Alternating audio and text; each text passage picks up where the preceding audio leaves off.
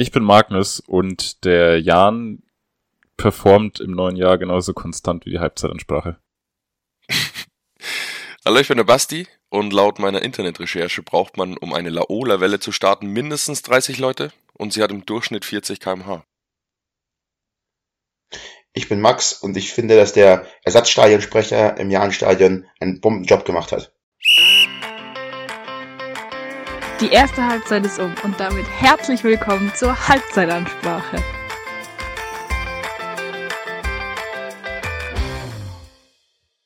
Oh ja, sehr guter Einleitungsspruch von Max. Finde ich auch, Mhm. kann ich mich anschließen. Und äh, damit herzlich willkommen zur neuen Folge. Seit der letzten Folge ist einiges passiert und zwar haben wir sechs Punkte mehr. Wie sich's anhört. Und das muss natürlich jetzt irgendwie hier aufgearbeitet werden. Ähm, ja, ich kann meinen eigenen Worten echt kaum glauben, vor allem wenn man sich das erste Spiel gegen Kiel anschaut. Ähm, Max und ich haben es uns live angeschaut. Ähm, und wir waren beide uns einig, oder wir haben beide gesagt, wir waren eigentlich permanent nur am Handy, weil du dieses Spiel nicht anschauen konntest. Also, das war wirklich Kreisklassenniveau, so vom Zuschauer, oder zum Zuschauen echt, äh, ja, sehr, sehr schwierig, aber am Schluss, wie gesagt, drei Punkte geholt und ähm, das hat dem Jan richtig gut getan. Also aus dem Nichts richtig random äh, ein Spiel gewonnen. Und an die Leistung haben sie dann gestern anknüpfen können. Ja, es ist tatsächlich ein bisschen so gekommen, wie du meintest, ähm, dass wir gegen in der schweren Phase gegen leichten Gegner die Punkte dann immer liegen lassen und dann irgendwie halt, wie, wie man dann sieht, gegen Kiel zum Beispiel die Punkte dann holt. Und ich weiß jetzt den aktuellen Tabellenplatz gerade nicht. Ich weiß auch nicht, ob die unter uns noch spielen. Ich glaube schon. Oder vielleicht heute dann schon gespielt haben. Ähm, nichtsdestotrotz sind sechs Punkte aus den letzten zwei Spielen natürlich unfassbar geil. Äh, irgendwie traut man sich wieder mit Jan-Trick auf die Straßen. Äh, ja, weiß nicht. Ja, tatsächlich ähm, spielen die gerade. Und letztes Wochenende gegen Kiel haben uns die drei Punkte irgendwie gar nichts gebracht in der Tabelle, weil so ziemlich alle im Keller gewonnen haben. Aber jetzt gerade verliert Rostock, Sandhausen verliert und bei Braunschweig steht es noch 0-0. Und damit haben wir uns rausgearbeitet, sind jetzt 14. im Moment. Was natürlich schon mal viel besser ausschaut als 18. Ja, ähm, weil du gesagt hast, Magnus, dass wir so an die Leistung anknüpfen konnten. Ich würde jetzt sogar sagen, das stimmt so nicht ganz, weil in Kiel die Leistung eben so grottig war. Aber eigentlich war Kiel, wenn man sich die letzten Spiele anguckt, von der Leistung her, eigentlich ein Ausrutscher. Weil die Leistung hat, fand ich auch in den Spielen davor einigermaßen immer gestimmt. Das war, natürlich alle noch verbesserungswürdig zu tun, äh, in vielen Teilen, aber es war nie so, dass man gesagt hat, okay, der Jan ist jetzt haushoch unterlegen oder, oder teilweise vielleicht sogar ein bisschen die bessere Mannschaft. Und da hat einfach das Spielglück gefehlt. Also wenn man halt da unten drin steht, wie man es halt kennt, ähm, klappt halt nichts und dann fängt man sich halt wie gegen Düsseldorf ähm, dann mal noch kurz vor Spielende einen unnötigen Elfmeter ein und dann verlierst du halt das Spiel, obwohl du eigentlich gut mitgehalten hast mit einer Mannschaft, die oben drin steht. Und das Spiel haben wir in Kiel so ein bisschen zurückbekommen. Ähm, weil man muss auch wirklich sagen, man hat sich das Spiel angeguckt und ich habe nur die ganze Zeit darauf gewartet, okay, jetzt ist er irgendwann drin und es war ja auch ein paar Mal fast so. Also allein Rese, glaube ich, hatte zwei, drei Riesenchancen. Dann war noch ein Kopfball am Pfosten ähm, vom Kiel. Also und dann kurz vor Schluss Prinz Owusu, viel gescholten ähm, schon und auch teilweise auch zurecht gescholten, weil er ein Chancentod ist. Ähm, macht aber in dem Fall nach einer sehr schönen Flanke von Guvara ähm, mit dem Ball perfekt eigentlich an mit der Brust, dreht sich schön ein und ja, macht es ein bester Stürmermann hier. Und da muss ich schon sagen, ähm, das hat mal ganz gut geklappt. Ja, weil du es schon angesprochen hast, äh, mit dem Spielglück, natürlich hatte man gegen Kiel äh, auch eine gute Prise Glück dabei, aber das ist, das war genau das Glück, das uns die Spiele davor auch immer gefehlt hat. Ähm, zum Beispiel mit den drei Pfostenschüssen, zwei von Sing damals im Spiel vor Kiel, ich weiß den Gegner nicht. Karlsruhe war das. Äh, ja, genau. Ähm, aber jetzt kommt es langsam zurück. Wenn es so bleibt, ist natürlich äh, geil. Einfach immer weiter punkten, schauen, wie lange man die gute Form aufrechthalten kann. Und solange am Ende die Punkte kommen, dann ist es mir auch völlig egal, ob sie dann verdient gewonnen haben oder ob sie schön Fußball gespielt haben. Das äh, ist bei mir dann zweitrangig. Ja, das ist auch Abstiegskampf, also da sind die Punkte letztendlich auch egal, wie du sie holst. das, das war dann, das war dann das Kielspiel und jetzt am ja, gestrigen Sonntag ähm, hat der Jan den nächsten Dreier geholt, endlich mal auch wieder einen Heimdreier ähm, mit einem 1 zu 0 gegen auch eine Mannschaft, die eigentlich sehr weit oben ist, nämlich Platz 4 äh, gegen den SC Paderborn. Und auch da muss ich sagen, hat die Leistung gestimmt, sowohl von den Spielern als auch von den Fans, weil die Stimmung im Jahnstadion, wurde extra vom Sky-Kommentator sogar hervorgehoben, wurde mir berichtet, ähm, war auch wirklich bombastisch. Woran lag's? Am neuen Vorschreier. Äh, am neuen Stadionsprecher. Sorry. 100% am Wetter. Ja, Das das war richtig geiles, nee, nee, ohne Spaß. Also es war richtig Ja. geiles Fußballwetter. Einfach Sonnenschein. Und die letzten Male im Stadion war es jedes Mal so gnadenlos ungemütlich, das Wetter. Jetzt hatten alle mal wieder richtig Bock und natürlich auch ein bisschen beflügelt äh, von den drei Punkten aus Kiel. Und ähm, ich glaube schon, dass es die Mannschaft irgendwie getragen hat gestern. Also ähm, das ist mir schon auch aufgefallen, dass die Stimmung so gut war wie schon Ewigkeiten nicht mehr.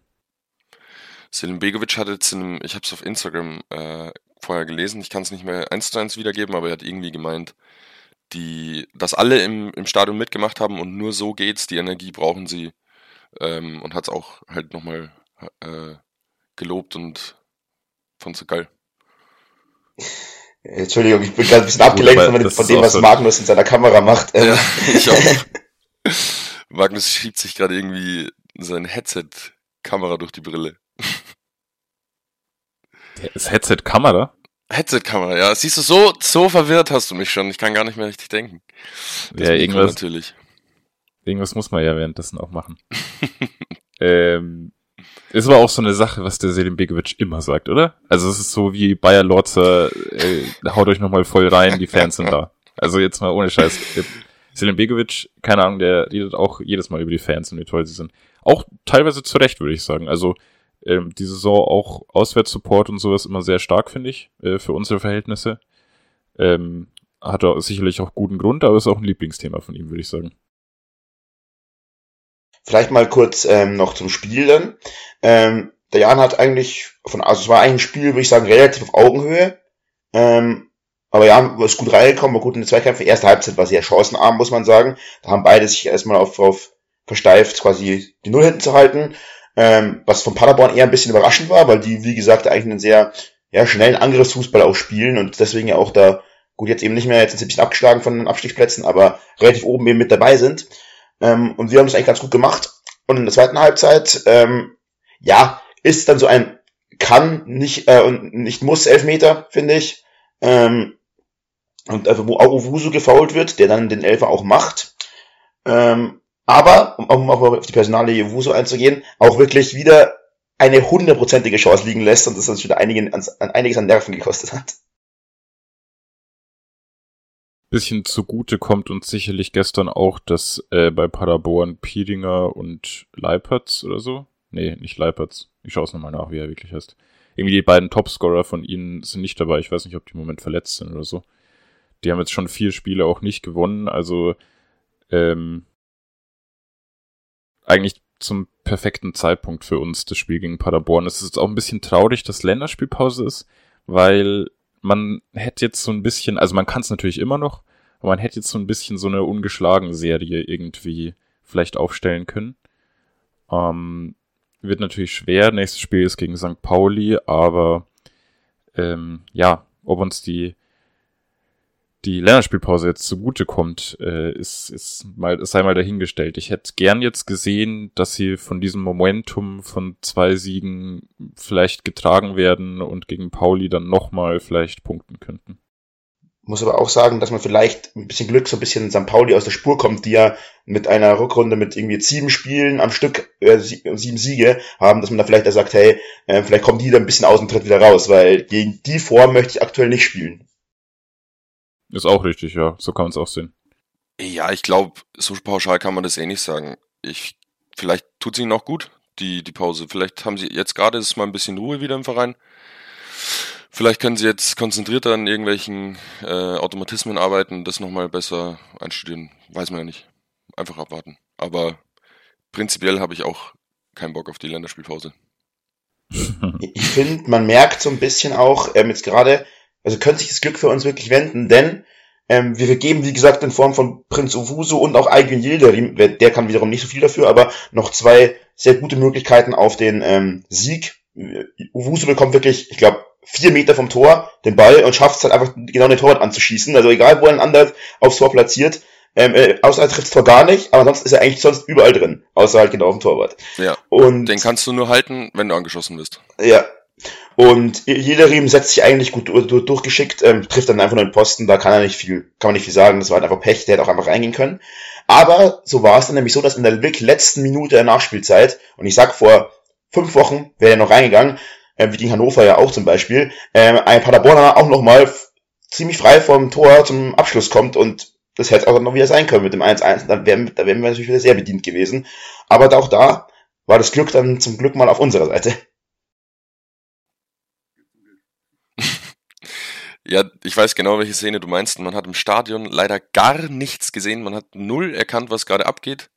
Äh, man hat nur gesehen, der läuft auf äh, Urbich irgendwie allein zu. Und plötzlich haben alle anderen Jan-Fans im Stadion, die halt näher dran waren, gejubelt. Und dann war klar, okay, der hat den Ball. Aber gesehen oder erkannt habe ich gar nichts. Da ist mir auch nochmal äh, das Herz in die Hose gerutscht. Allerdings, ja. Ja, vor allem, also ich habe nur Leute jubeln von links gehört. Ähm, von unserer Sicht ist schon klar, dass äh, von rechts von der ähm, von der VIP-Tribüne keine Geräusche kommen. Aber ich konnte halt nicht zuordnen, ob es jetzt die Sitzplatztribüne vom Jan ist oder ob die Gästefans das waren. Und ich habe wirklich kurz gedacht, dass gerade Gästefans jubeln und der Ball im Tor ist, weil, wie gesagt, Basti ähm, hat schon gesagt, es waren da irgendwie fünf, sechs Leute irgendwie in unserer, von unserer Blickrichtung vorm Ball gestanden. Ähm, ich hatte wirklich keine Ahnung. Ich, mir ist so die das Herz in die Hose gerutscht und dann ähm, habe ich gesehen, dass Urwig den Ball hat und war wirklich so erleichtert, dass hätte ich nicht nochmal gepackt, so ein später, später Ausgleich, das wäre übel gewesen. Zu Urbich muss ich übrigens, äh, ich sag schnell, geht ganz schnell. Zu Urbich muss ich meine Meinung nochmal ändern wegen dem Aufbauspiel. Und zwar nicht, äh, weil sich dazu jemand negativ geäußert hat, sondern weil er mittlerweile wirklich, ähm, ich kann mich jetzt bei Paderborn und an Kiel an zwei Bälle äh, ganz genau erinnern, die er ähm, vorprügelt und dann direkt äh, eine Konterchance draus wird, eins gegen eins gegen Torwart, weil er den äh, halt super über in die Schnittstelle dann äh, rein, reingeschlagen hat. Ja, also da habe ich ihm vielleicht zu schnell äh, irg irgendwelche Fähigkeiten abgesprochen. Hm. Generell, ähm, Urbeck ist auch vielleicht so ein bisschen so ein Mitgrund, warum es jetzt momentan auch besser läuft. Einfach weil der eine ganz andere Souveränität und das mit 19 Jahren und ähm, eine Ruhe in dem Strafraum ausstrahlt, was ein Dejan Stojanovic halt einfach leider viel zu häufig nicht gemacht hat. Und das bringt natürlich sehr viel, wenn du da weißt, okay, du hast da hinten richtig einen Top-Mann hinten drin. Ähm, ja, das ist schon, war ein sehr wichtiger Transfer tatsächlich. Haben wir nicht vor drei Folgen noch gesagt, wir wollen einen richtig geilen Keeper für den Abstiegskampf? und jetzt hält Urbich irgendwie alles? Kann schon sein. Ja, Abstiegskampf, äh, Keeper-Abstiegskampf ist immer unfassbar wichtig, ist klar. Du kriegst viel das Tor, weil du meistens die schlechtere Mannschaft bist. Ähm, und ja, es tut mir so ein bisschen leid äh, für Stojanovic. Der saß nicht mal auf der Bank äh, gestern. Und ihn dann so in Straßenklamotten zu sehen, wie er vor der Kurve oder vor der Tribüne steht und äh, feiert, hat ein bisschen wehgetan für ihn, weil eigentlich finde ich ihn immer sehr sympathisch. Aber so schnell kann es halt gehen und irgendwie ist er nie so richtig angekommen, würde ich auch sagen. Also er hat nie die, die richtige Ruhe ausgestrahlt, obwohl ich mir eigentlich sicher bin, dass er ein super, äh, super Torhüter ist. Ähm, ja, hat er ja, glaube ich, bei St. Pauli schon bewiesen damals. Ähm, aber ja, klar, ich habe tatsächlich auch gelesen, dass Urbik die U20 Nummer 1 Deutschlands ist. Also äh, vielleicht schafft es ja irgendwann mal in die A-Nationalmannschaft. Das wäre natürlich ziemlich cool, wenn man dann sagen könnte, hey, sein, seinen großen Profi-Durchbruch äh, hatte er bei uns. Die Sehr Jonas Urbig-Tribüne dann. Es ist jetzt eigentlich auch die Möglichkeit, Äh, Es ist auch eigentlich die Möglichkeit für einen perfekten Übergang, weil Magnus gerade schon von Nationalmannschaft gesprochen hat. Außer ihr wollt jetzt noch groß was zu mir ansagen. Naja, ich, ich will nur, ich will nur sagen, ich bin sau gespannt, wie es weitergeht. Ähm, du hast noch, ich glaube, Magdeburg und Braunschweig ähm, als Gegner und das sind Spiele, die sie wirklich endlich mal jetzt vier Punkte da aus den zwei Spielen holen sollten oder zumindest zwei. Ähm, ja, oder meinetwegen drei. Ist dann auch okay. Machen wir alles voll. Hauptsache nicht Äh, beides aber bloß verlieren. nicht beide verlieren wie sonst äh, gegen die direkten Konkurrenten, weil das äh, ist einfach so schwer dann aufzuholen. Das ist einfach für den Arsch. Ja, es kommen entscheidende Wochen. Jetzt darfst du gerne überleiten, Max. Ja, genau, weil wir haben es ja vorhin schon kurz angesprochen, dass nächste Woche auch Länderspielpause ist und jetzt auch eben über Nationalmannschaftskader ähm, Kader gespro- oder wollen wir jetzt sprechen, denn da gab es ein paar, ja, ich muss sagen, doch recht interessante Entscheidungen, Spieler, die jetzt nicht mitgenommen wurden aus verschiedensten Gründen und Spieler, die ganz neu dabei sind und ja, da würde ich gleich allererstes mal für mich in den Raum werfen, was, was ich sehr, sehr cool finde, dass dabei, äh, oder der dabei ist, Marius Wolf, den ich einen super unterschätzten Spieler finde, den ich sehr geil finde als Schienenspieler bei Borussia Dortmund auch, den ich da mittlerweile echt gut gemacht habe, muss ich sagen. Und finde ich sehr cool, dass der jetzt damit dabei ist. Ich wusste gar nicht, dass er schielt. Ich hab's als Schi Schielen-Spieler verstanden. Ein Schienenspieler. Geil. Ich habe jetzt gerade so, ich habe gerade nicht Ähm, gewusst, was du ja, mir ich, willst. ich hab. ich, ja, ist egal. Ich habe selber nicht gewusst, was ich will. Ähm, ich ich habe mir die den ich habe es kurz überflogen unter der Woche, als es rauskam und dachte mir einfach nur so, was ist das für ein Kader? Also ich finde, äh, es sieht, es liest sich einfach schwach. Ich finde, ich bin nicht überzeugt irgendwie. Für mich sind einfach Neuer und Müller immer noch so ein Name. Wenn du die siehst, dann bist du irgendwie beruhigt und weißt, die bringen Leistung und die haben Erfahrung ohne Ende. Und wenn die jetzt mal weg sind, dann stehen da schon auch, gerade mit so Schade, ein Matcher, Berisha. Äh, Namen, auch Wanyoman. Also sorry, keine Ahnung. Also Wanjemann ist für mich auch null einsichtlich, warum. Das wollte ich nämlich auch sagen. Weil der spielt Vor ein nicht paar mal bei sagt Stuttgart. Flick noch, genau, vor ein paar Wochen sagt Flick noch, äh, es, es gilt das Leistungsprinzip, der, der gut spielt, kommt mit und dann fährt Wangemann mit, der, weiß nicht, kann auch mich nominieren, macht auch keinen Unterschied. Ich mache wahrscheinlich noch bessere Stimmung im Kader. Zur Personalie, wenn du das hörst, eins gegen eins, gerne jederzeit melde dich bei mir. Zur, zur Personalie Müller kann man sagen, das ist abgesprochen mit Flick, dass der diesmal nicht dabei ist, weil der ist so eine feste Größe. Er hat gesagt, okay, er will jetzt ein bisschen halt mal Neuen die Chance geben. Das sind ja, glaube ich, fünf neue Nominierungen. Die kann man eben kurz durchgehen. Wir haben schon Wagnermann und Wolf angesprochen. Berisha, ähm, Kevin Schade und wer ist der fünfte? Der noch neu ist? Oder waren es vielleicht nur die vier? Matcher wahrscheinlich, oder? Ich glaube, Matcher war schon mal. Ist ja auch egal. Felix. Ach, Jetzt Felix der ist Felix ein Matcher, nicht Ah, der. stimmt. Ja, Nicht und was man zum Lukas. Kader sagen muss, ein Leroy Sané ist nicht nominiert worden, ähm, was man verstehen kann, irgendwo finde ich, was aber natürlich trotzdem ein harter Schlag ist irgendwo auch, weil, ähm, ja, ist halt eigentlich schon immer dabei gewesen jetzt so. Ähm, ansonsten der Kader, es ist halt schwierig, weil wir halt so bis auf Niklas Füllkrug nicht diesen einklassischen Stürmertyp haben. Hast du mit Florian Wirtz und Kai Havertz diese, ja, eigentlich so eher Zehner, würde ich sagen. Ähm, und gut, okay, Felix Metscher, aber naja. Ja, ich finde, du hast ähm, gerade bei der Nationalmannschaft nicht ähm, übermäßig viele Chancen, irgendwie dein Team einzuspielen, weil du ja nicht dauerhaft trainierst miteinander und auch nicht viele Spiele hast im Jahr. Und ich finde, wenn man dann den Müller daheim lässt, äh, kann ich noch verstehen, wenn man sagt, er will jetzt den Jüngeren eine Chance geben. Das heißt für mich aber auch, dass er mit Müller nicht bei den, unbedingt bei den nächsten Turnieren rechnet und vor allem nicht als Stammspieler. Was für mich dann keinen Sinn macht, ist, ähm, einen Leroy Sané aus formtechnischen Gründen daheim zu lassen, ähm, weil der sicherlich bei der, beim nächsten Turnier spielen wird. Dann nimm ihn mit, bau ihn auf, mach irgendwas. Ähm, wenn du eh schon nicht aufs Leistungsprinzip gehst, wie man ja sieht mit Wandermann, weiß ich nicht. Ich habe jedes Mal lieber einen formschwachen Leroy Sané als irgendeinen Mergin Berisha im Kader. ähm, ja, hört sich blöd an. Ich mag Berisha auch gerne, aber der ähm, kommt nicht auf die Leistungen. Der hat null Erfahrungen international. Was, den kannst du ja nicht für die EM einplanen, allen Ernstes. Da bin ich aber tatsächlich, Naja. muss ich sagen, ein bisschen anderer Meinung, weil, äh, weil, weil vor der WM hieß es die ganze Zeit, ja, gib doch mal anderen Leuten die Chance. Doch nicht immer die gleichen, die keine Leistung bringen, zack, zack, zack, sondern gib mal anderen Leuten die Chance. Also, es wurde auch viel gesagt und dann wurde auch viel dafür gescholten, dass er das eben zum großen Teil nicht gemacht hat. Ähm, kann ich schon verstehen, dass man jetzt sagt, hey, okay, jetzt ist vielleicht die Möglichkeit eben wirklich mal diesen neuen, weil wie sollen die Leute denn Erfahrung sammeln, wenn man sie nicht nominiert und nicht spielen lässt? Also das muss ja irgendwo passieren.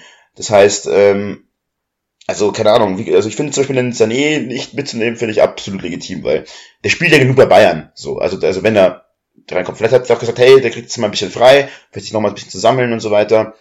Ähm, und dann nochmal voll anzugreifen, weil, ja, also, was die Stärken eines Leroy Sané sind, wenn er denn in, in Form kommt, weiß auch jeder.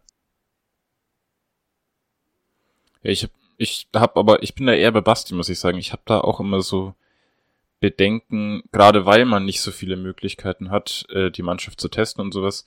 Ich bin da immer dafür, dass man in der Nationalmannschaft einfach elf Leute auf dem, auf dem Platz schickt, die immer so auftreten werden und die sich jetzt in Testspielen einspielen können, damit es dann bei Turnieren funktioniert. Und ähm, ich glaube auch nicht, dass jetzt ein Mergim Berisha, ich glaube, der ist 21, vielleicht äh, in vier bis sechs Jahren oder sowas, wer weiß, äh, sei es ihm gegönnt, aber jetzt beim nächsten Turnier wird er keine Rolle spielen und dann finde ich, hat er jetzt auch nicht groß was zu suchen. Also, ähm, keine Ahnung, ich bin da ja. eher bei Basti tatsächlich.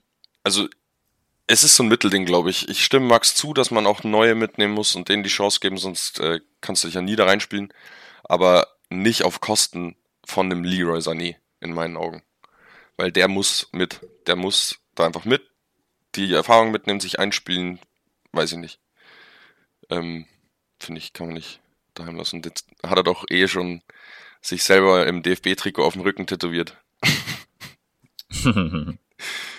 ja, naja. Ähm, zu Marius Wolf möchte ich noch gerne was sagen. Finde ich eine sehr geile Nominierung auch, gerade weil ähm, Schlotterbeck und Süle ja eigentlich recht gut funktioniert haben immer bei Dortmund wenn man jetzt sagt, man hat nicht mehr diesen Bayern-Block in der Abwehr, sondern man macht, äh, geht in Zukunft auf diese Achse Süle, Schlotterbeck, Wolf, kann ich mir gut vorstellen, dass das äh, gut funktionieren kann für Deutschland. Äh, Habe ich Bock drauf. Ich glaube auch, dass Wolf gut ins System passt. Hat es absolut verdient, äh, mitzufahren. Ist Süle eigentlich verletzt? Oder ist, warum ist der nicht nominiert? Ich glaube schon, oder? Nee, der spielt. Okay, weil das habe ich mir auch genau, weil ich glaube, dass der auch so eine Entscheidung war, ähnlich wie Sané, weil ich jetzt nicht ganz nachvollziehen könnte, weil Süle, finde ich, jetzt doch gut reingekommen ist, mehr oder weniger. Also auch zwar immer noch nicht so, ja, noch nicht an seine Bayern Prime natürlich rankommt, muss man auch sagen, aber ähm, jetzt nicht mehr so schlimm wie er ist zum WM mitgefahren, da war er in einer deutlich schlechteren Verfassung, würde ich sagen. Süle spielt wirklich sehr gut. Nein, der ähm, hat am Wochenende mal ein ein Tor aufgelegt oder den Pass vor vorm Tor gespielt, einen richtig starken Ball. Okay. Der ja, dann macht es absolut keinen Sinn in meinen Augen. Vielleicht, ich google mal kurz, vielleicht hat sich Hans Flick dazu geäußert, redet mal kurz weiter. Ja, ähm, ich habe es, glaube ich, mal ganz, ich, ich habe es mal ganz kurz, glaube ich, schon mal angesprochen. Ich glaube, wenn die WM ganz normal im Sommer gewesen wäre, ähm, wie halt normalerweise eine WM ist und nicht im Winter in Katar, ähm, da glaube ich, wäre Deutschland auch nicht, also kann man natürlich jetzt immer herreden, aber ich glaube, dann wäre Deutschland nicht äh, schon in der Gruppenphase rausgeflogen, weil ganz viele Spieler, ähm, die bei der WM echt underperformed haben, also fast die ganze deutsche Nationalmannschaft, aber so gerade in der Verteidigung, so ein Süle, der eher viel gespielt hat und so, ähm, und wirklich auch einfach schrecklich performt hat, ähm, jetzt deutlich besser in Form ist. Und das gilt für viele der Spieler, die da sind. Ja, ich bin zwar immer noch nicht der Meinung, dass äh, irgendein Spieler bei der WM sonderlich schrecklich war, sondern ich fand einfach, da war viel Pech dabei. Aber ähm, klar, ein bisschen Glück so für ein gutes Timing ist bei großen Turnieren auch immer dabei. Also ähm, da weiß ich noch, ich weiß nicht mehr welches Turnier war, als Ballack dann äh, kurz davor schwer verletzt wurde. Sowas geht immer, so dass das feste Stützen vor so einem Turnier dann wegbrechen oder sowas das ist auch einfach schlechtes Timing. Ähm, ja. Wobei man sagen muss, was bei Ballack damals, dass sie ja sogar gut für die deutsche Nationalmannschaft war letztendlich, weil dadurch diese ganze goldene Generation Richtig. hervorgekommen ja. ist. Also es kann auch immer Chancen geben. Man weiß es aber nicht, da hast du schon recht. Ja. ja. Ähm, ich habe nachgeguckt, Und er hat sich nur geäußert ähm, im Sinne von, sie wollen nicht alle etablierten Stammspieler mitnehmen, sondern neue Alternativen für die EM finden. Ja. Genau. Aber gerade in der Abwehr, das ist schon jetzt wirklich ein paar Jahre ein Problem. Da wird so viel rotiert, da spielt jeder mal irgendeine Position, alles wird ausprobiert, nichts funktioniert. Jetzt noch nach weiteren Alternativen suchen, weiß ich nicht. Schau doch erstmal, dass du eine gescheite vier Leute auf den Platz kriegst und dann schau nach Alternativen. Aber naja. Ich lasse mich da gerne von Hansi Flick eines Besseren belehren. Ich glaube, der wird schon wissen, was er tut. Über die Position im Tor haben wir noch nicht geredet. Wer macht's denn?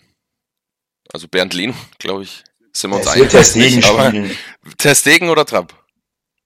Also ich finde Trapp Ja. geiler, aber ich würde sagen Testegen. Also ich ähm, schaue eigentlich nie Barca-Spiele. Ich habe keine Ahnung, ob Testing im Moment gut ist, aber ich würde einfach mal Testing sagen, weil er seit Ewigkeiten eigentlich die Nummer zwei ist und sich das auch einfach verdient hat. Ich habe irgendwas gelesen letztens, dass er anscheinend richtig, richtig gut performen muss in letzter Zeit wieder. Und irgendein Experte hat, glaube ich, gemeint, dass es keine Alternative gibt, dass der eigentlich ins Tor muss. Auch wenn Neuer fit ist. Mal schauen. Oder sie nehmen doch Urbig mit. Die stellen die, die bürgern einfach schnell auf Sommer ein. Ähm, nee, ähm, ich finde ja auch einfach, ich, ich finde auch einfach, dass ähm, jetzt war ja auch erst ein großes Turnier, muss man auch dazu sagen. Bis zum nächsten großen Turnier ist ja jetzt eine Zeit lang. Also ist finde ich jetzt vielleicht ganz gut und okay, wenn ein bisschen Experimente gemacht werden, weil ja du dann immer noch genug Zeit hast, sag ich mal, dich einzuspielen, weil das nächste Turnier ist ja dann 2026. Und ja, Nee. nee, WM, nächste WM ist das 26, wird 2024. Ja, stimmt. Aber es ist trotzdem, das ist trotzdem ja noch anderthalb Jahre, also, ja. Ja, ähm, gebe ich auch recht, ja, stimmt. Also, auch wenn ich es dann vorhin anders gesagt habe, ihr habt recht, dass wenn man was ausprobieren will, dass jetzt der Zeitpunkt dafür ist, ja. Aber ich bin immer noch, also nicht davon angetan, ähm, jetzt, um echt zu sein, Mittelklasse äh, teilweise ähm, einfach mal mitzunehmen, damit sie mal irgendwie ihr Debüt gemacht haben oder so. Ich weiß nicht, ich sehe den Sinn nicht so ganz. Nee, also Wagnermann muss man wirklich sagen, ist Quatsch. Also das, der, der, wie gesagt, der ist, der spielt bei Stuttgart, der ist, der, der ist bei Stuttgart Das ist Reservist. wirklich Quatsch, ja. Das macht so gar keinen Sinn irgendwie. Also der, wenn du nicht mehr beim Abstiegskandidaten ähm, spielst also, und da nicht mal Stamm spielst, sondern hin und wieder mal für fünf Minuten eingewechselt wirst, also sorry, äh, hä? Was hast du denn als Nationalmannschaft zu suchen? Aber okay, Flick wird sich schon irgendwas dabei gedacht haben. Ja, das, also der Grund, warum er dabei ist, ist, dass er Rechtsverteidiger ist und Deutschland hat einfach keine Rechtsverteidiger. Das, also auf jeder anderen Position ähm, wäre er wahrscheinlich, hätte er den Sprung in die, in den Kader, denke ich, nicht geschafft. By the way, Braunschweig hat gerade das 1-0 gemacht, perfekt. Das ist ein Scheiß. Saugeil. Was kein Scheiß ist, ist die Nominierung von Florian Wirz, auf den ich mich sehr freue. Und was ich sehr gerne mal miterleben würde, ist Jamal Musiala und Florian Wirz gleichzeitig Oh auf dem ja. Feld. Das, das stelle ich mir auch geil vor. Ich glaube, da ich da-. Da kann es richtig anfangen zu brennen. Ich glaube, das wird geil. Hoffentlich bleibt er jetzt mal ein bisschen fit.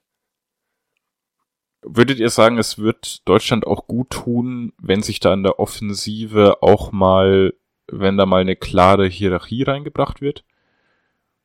Oder gibt's vielleicht diese klare Hierarchie ähm, schon und ich sehe sie noch nicht?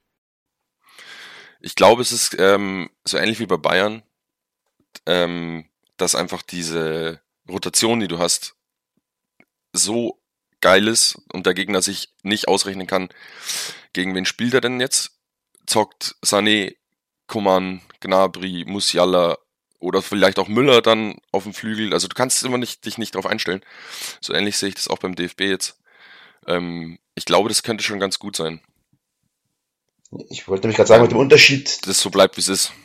Mit dem Unterschied, dass es bei Bayern halt funktioniert und bei, beim DFB jetzt in den letzten Jahren eigentlich nicht, aber Noch Mm, nicht. Also genau, ja, ja, genau, aber so deswegen, aber theoretisch ist es natürlich richtig. Theoretisch könnte das geil werden, weil was die Spieler, also gerade als Einzelkönner drauf haben, wissen wir alle, dass das so. Aber ich- ich bin ja Fan und Verfechter, war ich ja schon bei der WM von Niklas Füllkrug, den ich einfach, so das ist aktuell für mich der die beste deutsche Neun, sagen wir mal so.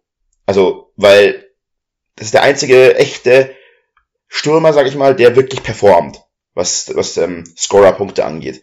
Ähm, und ich habe es schon gesagt, bei der WM hätte er von Anfang an jedes Spiel gespielt, behaupte ich auch, dass er, weil der hat eh trotzdem einige Torbeteiligungen gehabt für die wenige Spielzeit, die er bekommen hat. Ähm, ich glaube, das wäre besser gewesen mit halt einem Typen, der so einen richtigen Riecher vorne drin hat. Aber hey. Was ist eigentlich mit Kevin Volland? Und warum haben wir den nicht als Linksverteidiger nominiert? weil der Arsch, der spielt bei Monaco nicht mehr. Auf Monaco. Echt? Die sind so schlecht geworden? Champagner. Ja, der ist vor allem jetzt auch schon irgendwie 34 oder so, oder? Also der ist doch jetzt auch nicht mehr der Jüngste. Nein, oder? Der, ich glaube schon, dass, so alt? ich, äh, vielleicht auch nicht so alt, aber ich bin mir ziemlich sicher, dass er schon Ü30 ist, also 30 Und- ist er. 30, ja, okay. Aber Aber, noch 31. dieses Jahr. also, ich glaube, dass der Zug ist langsam auch abgefahren, was Kevin Volland angeht. Absolut, Vielleicht schafft ja. das ja nochmal als Linksverteidiger. Wie damals unter Yogi. Lieber Volland als Joscha Wangnummern. Ich sag's, wie es ist.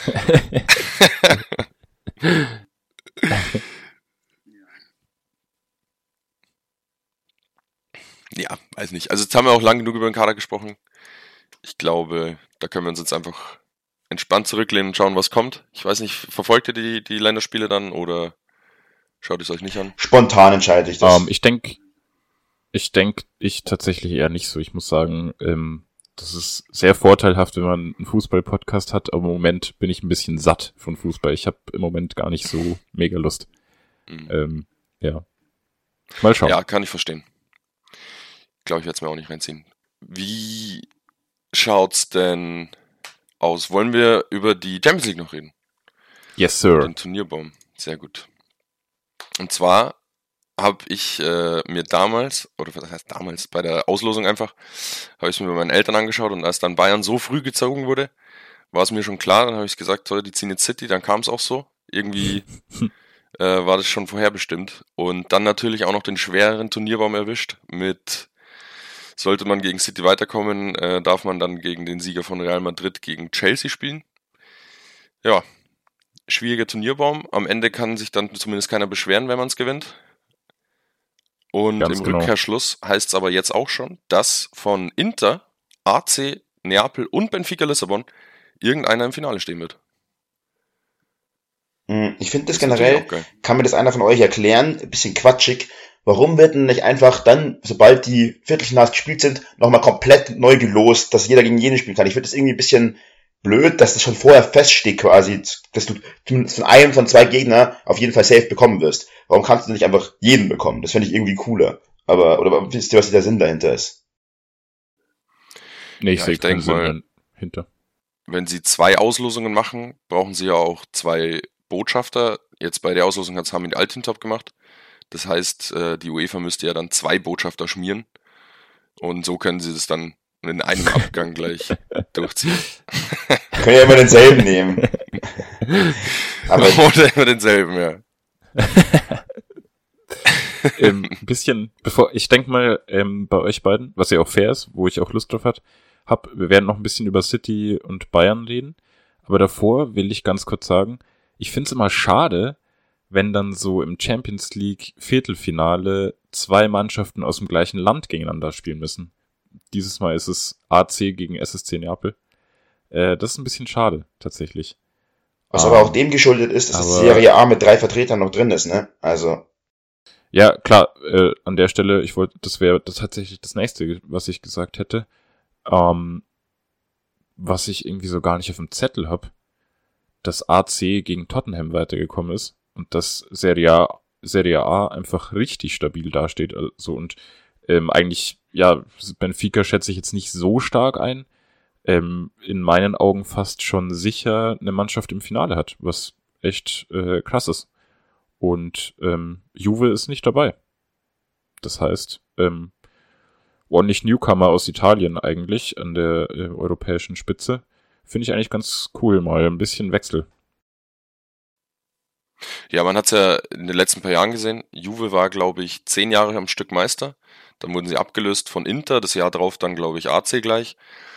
Was für mich relativ verwunderlich ist allerdings, äh, dass sie so gut spielen in der Champions League, weil gerade AC schon krass am struggeln ist in der Liga selbst. Also die spielen keine gute Saison eigentlich. international kommen sie ganz gut äh, durch irgendwie, haben jetzt auch den leichteren Turnierbaum äh, erwischt nochmal. Aber ja. Bei AC muss ich sagen, ist auch wirklich viel ähm, auch Losglück gewesen. Weil Tottenham wirklich jetzt auch kein besonders starker Gegner im Achtelfinale war. Und selbst da haben sie nur mit ähm, naja, relativ viel Dusel, also kommen 1-0 im Hinspiel gewonnen und dann, glaube ich, 0-0 im Rückspiel. Also war jetzt auch keine absolut überragende Leistung. Und wie gesagt, gegen Tottenham die auch jetzt keine besonders, ja, absolut glorreiche Saison spielen. Ähm, deswegen glaube ich auch nicht, dass AC. Das gleiche bei Inter. Ja, genau, aber ich glaube trotzdem, dass sich da nicht der AC Mailand durchsetzen wird in dem äh, drei Gegner, äh, drei italienischen Mannschaften Ding, sondern ich tippe da am ehesten auf Neapel tatsächlich.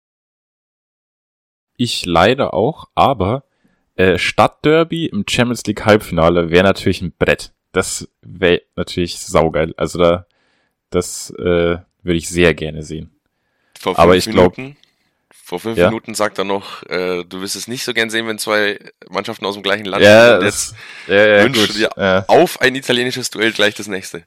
Ich sehe es ein, ich sehe es ein. Ja, jetzt, es ist ja gezwungenermaßen jetzt so. Also es wird ja so kommen, ähm, dass dann ähm, entweder Benfica oder Inter dann noch weiterkommt. Und gegen einen der anderen beiden Italiener spielen.